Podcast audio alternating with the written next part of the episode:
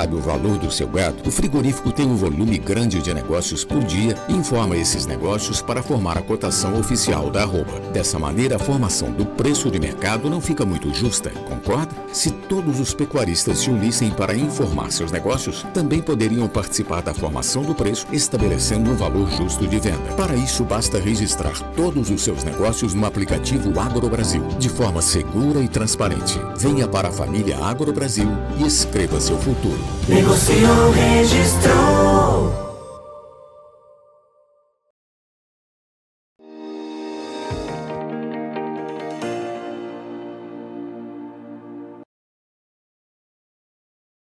Muito boa tarde a você que está conosco aqui pelo Notícias Agrícolas, esperando pelas informações do mercado do boi. Uma semana aparentemente tranquila, mas com frigoríficos aí tentando novos patamares de preços. A gente vai entender é, melhor o que significa isso conversando agora com o Fernando Henrique Iglesias, lá das Safras e Mercado. Seja bem-vindo, Fernando, obrigado por estar aqui com a gente. Aparentemente uma semana, semana tranquila, mas que promete uma pressãozinha aí, Fernando. O que está acontecendo? Boa tarde, boa tarde a todos. É um prazer estar aqui mais uma oportunidade no Notícias Agrícolas. E por enquanto, sim, o mercado está operando um pouquinho, já começa a semana um pouquinho mais pressionado. Alguns frigoríficos aí tentando realizar compras abaixo da referência média. Em São Paulo aí já tivemos relatos de negociação no máximo a 325 por arroba para animais padrão China. Então o mercado aí está um pouquinho mais, vamos dizer assim, com os frigoríficos testando patamares mais baixos de preço nessa semana no meio de mais uma, um mercado turbulento novamente, né, com muito ruído vindo da China ainda, é, muita, os frigoríficos não encontram tanta dificuldade para compor escalas de abate, então tudo isso a gente coloca nessa mistura que vai aumentando, vai ampliando esse quadro de pressão que a gente pode ver aí na segunda quinzena do mês. Mas dá para dizer que é viés de baixa já é, é concre concretizado aí, Fernando?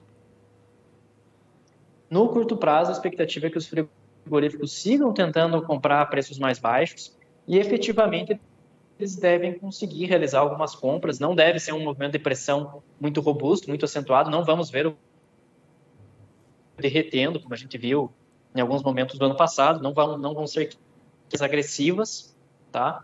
Mas de qualquer forma é um viés de queda, sim, um viés de baixa para essa segunda quinzena de maio. A demanda já não é tão atraente quanto já foi. A primeira quinzena do mês realmente uma demanda mais positiva, mais sólida mas para a segunda quinzena, para o período de segunda quinzena, o consumo é mais tímido e o mercado vai perdendo sustentação. Então nós temos dois problemas aí, a demanda de exportação, né, que é, a gente não consegue avaliar a dimensão dessa redução da demanda, mas que tem um arrefecimento acontecendo, isso tem, isso é fato.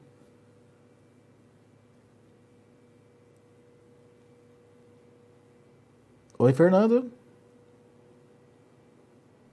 Opa, deu uma cortada na, na, na chamada, agora voltou. Ok. É, o grande ponto para a gente falar sobre, sobre China, efetivamente, né?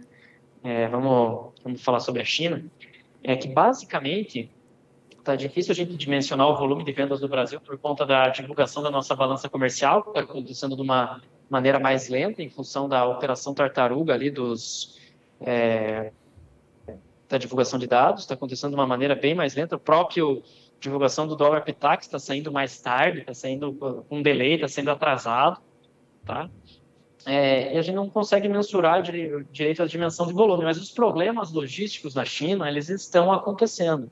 O porto de Xangai continua operando de uma maneira muito lenta, todas as cargas que chegam em Xangai são inspecionadas de uma maneira muito rigorosa, a exemplo do que é, dos relatos que a gente tem de empresas que operam ali no porto, é que efetivamente isso está acontecendo de uma maneira muito devagar, muito lenta.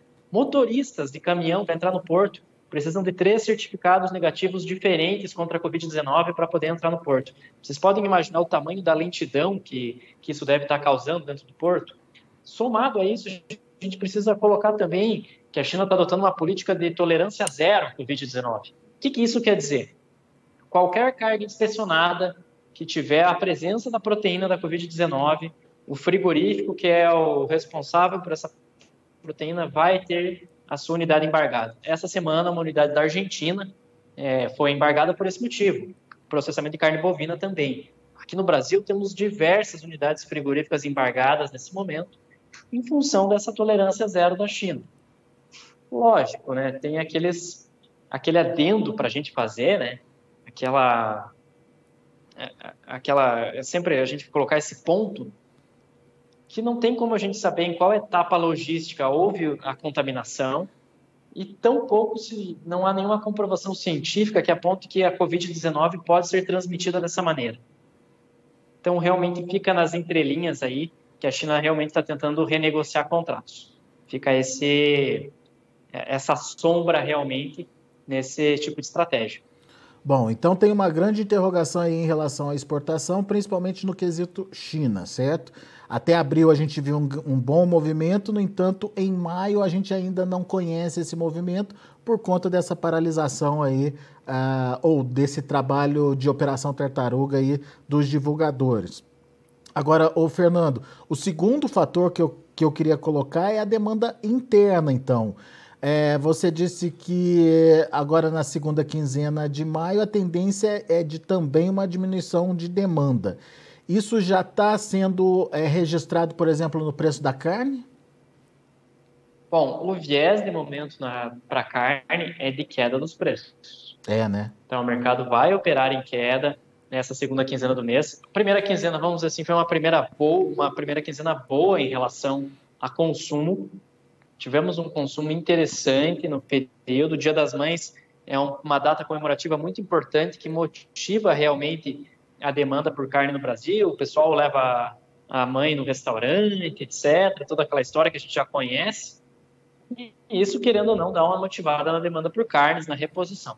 Segunda quinzena do mês, a gente perde essa demanda doméstica, ela não é tão robusta, até porque muitas vezes a população acaba gastando mais do que deveria, e isso vai deixa a população um pouco descapitalizada. Tá? Normalmente é assim, depois de algumas datas comemorativas, que estimulam o comércio, estimulam a demanda, tá? A gente vai ver um período mais fraco em termos de venda, um período mais fraco em termos de reposição. É normal que isso aconteça. E isso acentua esse viés de queda, até porque os frigoríficos não estão encontrando dificuldade para compor as escalas de abate no momento. Pois é, mas algum reflexo já na precificação da carne? Olha, o preço já teve ligeira queda no, no decorrer dessa semana, já está, já estamos em preços mais baixos em nessa, nesse início de semana, e a tendência é que isso se acentue ao longo do mês. Dá um exemplo para a gente, Fernando. Na primeira quinzena, nos primeiros no... dias do, do mês, como é que estava o preço e agora como é que está? Chegamos a atingir R$ 20,50 o quilo do boi casado na primeira quinzena do mês. E agora já temos aí o mercado trabalhando entre R$19,50 a 20 reais por quilo. Então, realmente houve uma mudança nesse patamar de preços estamos vendo aí é, cotações em um nível um pouquinho mais baixo se a gente comparar com, com a segunda, com a primeira quinzena do mês. Então é aquele movimento tradicional aí que já estamos acostumados. Os 325 reais que você citou aí para preço do boi China, já é uma mudança de patamar ou a tendência é, é, de ter mais pressão em cima desse, desse valor aí, que é a referência em São Paulo, certo? É, os frigoríficos estão tentando fazer compras a 320, 325 para esse animal padrão China, vão tentando baixar os preços aos pouquinhos, aos pouquinhos, exercer pressão. A gente tem que considerar que essa pressão é mais efetiva nesses estados em que há mais unidades frigoríficas embargadas. A exemplo do que aconteceu no Mato Grosso. Mato Grosso, semana passada, foi o estado que concentrou o maior volume de queda dos preços.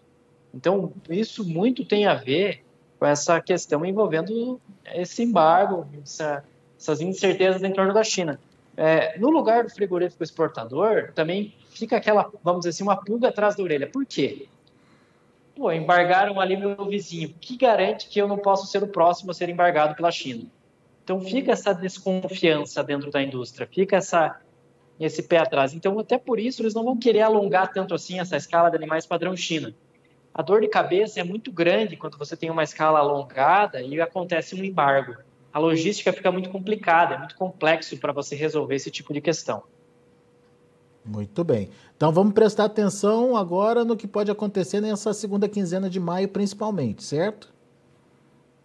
Exatamente. A segunda quinzena de maio ela vai ser pautada possivelmente por redução dos preços, por tentativas de compra a níveis mais baixos, é, retração do preço da roupa Brasil afora. Mas para o período da entre safra, ali entre os meses de junho e julho, vou bater nessa tecla novamente, é muito possível que os preços da arroba voltem a subir aí. A disponibilidade de boiadas vai ser menor, a gente já entra num outro cenário que vai ser uma dependência maior de confinamento para compor as escalas.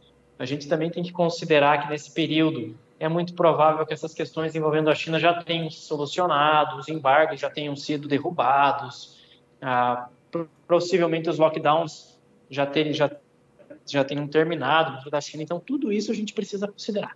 Tudo isso precisa ser considerado. Muito bem. Vamos ficar de olho nessas questões, então, meu caro Fernando Henrique Iglesias. Muito obrigado mais uma vez pela sua participação aqui com a gente no Notícias Agrícolas.